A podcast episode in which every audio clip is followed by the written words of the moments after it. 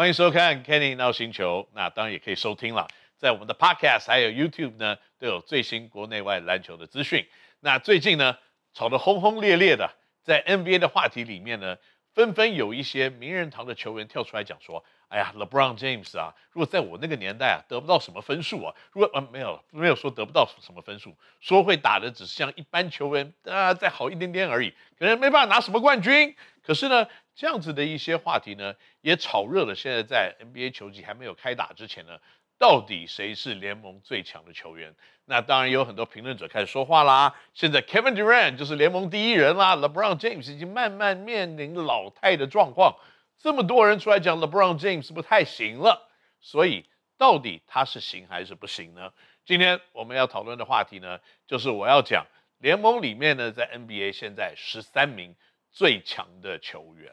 那这十三名最强的球员呢？呃，我想依据去年的表现，还有我个人认为，在今年的表现过后，明年会产生什么样子的一个战力，都是我们今天可以讨论的话题。那所以要讲到十三名最强的球员呢，我们先从我的第一队先发五人来讲起。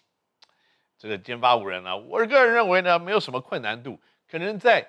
位置的定位上面。我们可能要做一些小小的调整，因为并不是每一个人呢看起来都可以打到最好的一个这个天生的这样子的位置。不过对我说起来呢，正好今天我要讲的先发五人呢，几乎每一个人在这个球队都有一个他们该打的地方。特别是呢，在中锋的位置来看呢，很多人认为去年的 MVP Nikola Jokic 应该是先发中锋联盟第一人的中锋，但是我个人认为呢，并不是这个样子。我个人认为，如果要打第一队的先发中锋呢，我可能会把他给 Joel m b。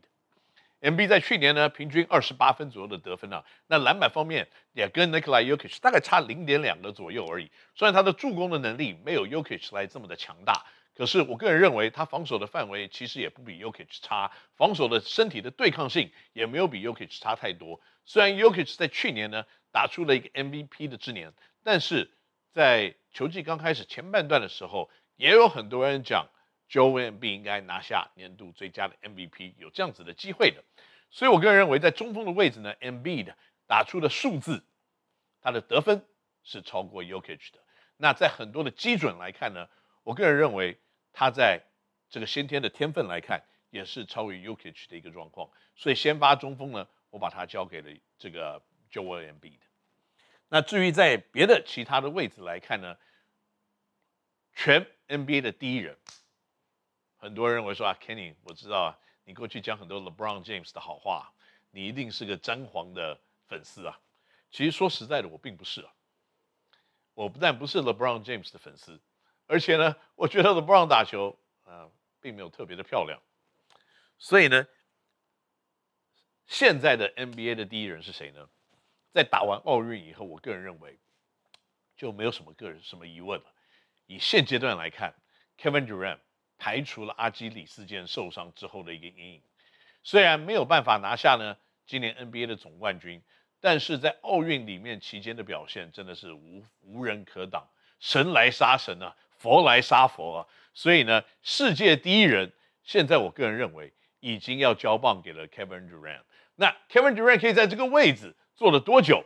我们不太确定。因为他年纪毕竟已经上了三十几了，而且呢，他还有重伤在身过，他可以把自己这样子的一个地位一直延迟到很后面的吗？我不太确定。不过至少以现阶段，以今天来看的话，如果你要问我全世界最厉害篮球选手是谁，我可能会跟你讲，哦，不是可能，我现在就跟你讲是 Kevin Durant，所以他也在我的第一队。不过他要打的位置呢，并不是大前锋，而是我要把他放在小前锋的位置。那大前锋会是谁呢？那当然是 NBA 两度的 MVP，也是呢，今年没有去打奥运，可是却拿下了 NBA 的总冠军的 Yanis Antetokounmpo。那 Yanis 把他放在大前锋的位置呢，在季后赛来看，真的也是无人能挡的一股力量。特别在冠军赛系列，基本上呢，太阳队碰到他是完全没有没法度，所以呢，也让他顺利拿下了 NBA 的第一枚冠军戒指。也拿下了 NBA 冠军赛系列的 MVP，所以呢，在第一队的人单里面呢，他要打到大前锋的位置。我们在前场讲完了，我就要讲现在 NBA 可能最令人害怕的后场搭档了。我要讲呢，控球后卫不是 Chris Paul，控球后卫呢就是 LeBron James，没有办法。虽然他年纪已经大了，可是他在这个位置里面运作比赛、主导比赛、赢得比赛胜利的掌控度仍然是数一数二的好。那要让这样子的一个球员来搭配到后场 shooting guard 会是谁呢？那当然，我认为应该是全世界也是 NBA 可能有史以来最伟大的射手的 Steph Curry。我对 Steph Curry 的评价是高到不可思议的一个地步。因为我个人认为，因为他打球的方式搭配着 Klay Thompson，revolutionize 就是把全美国，包括连全世界的篮球都改变了打球的模式。现在之所以这么大量的投三分，这么快速的攻击的节奏，以及这种大号的三分投射的一些可能性，全部都是因为 Steph Curry 呢，也不能说他一个人所造成的。他掀起的风潮，让更多的人呢可以搭上这个顺风车，而变成了。Curry 是全世界有史以来吗？在过去，其实真的有很多可怕的射手，我自己也见过很多人，像李宗熙这种近视眼很深，然后拿球就往篮筐丢，丢得进的人，但是都没有他这样子的一个投篮速度、节奏以及次数上面的一个大改变。所以，我认为先发五人，我再复习一次：LeBron James、Steph Curry、小前锋 Kevin Durant。大前锋 y a n n i s 跟中锋的 Joel m b 我认为这样子的一个阵容，应该是无人能敌、无人能击败的一个状况。那至于呢，你可能会说，那 y o k i c h 可不可以换 MB？呃，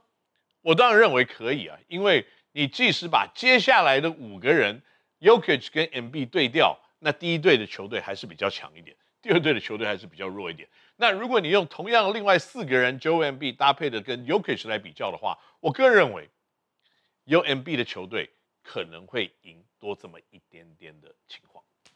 好了，那我的第二队的名单会有谁呢？那当然就要从我刚刚讲了，互相替换，可能上下不分，那是输赢可能各家可以有一半的胜率的 Nikola Jokic，他是我认为现在呢 NBA 里面呢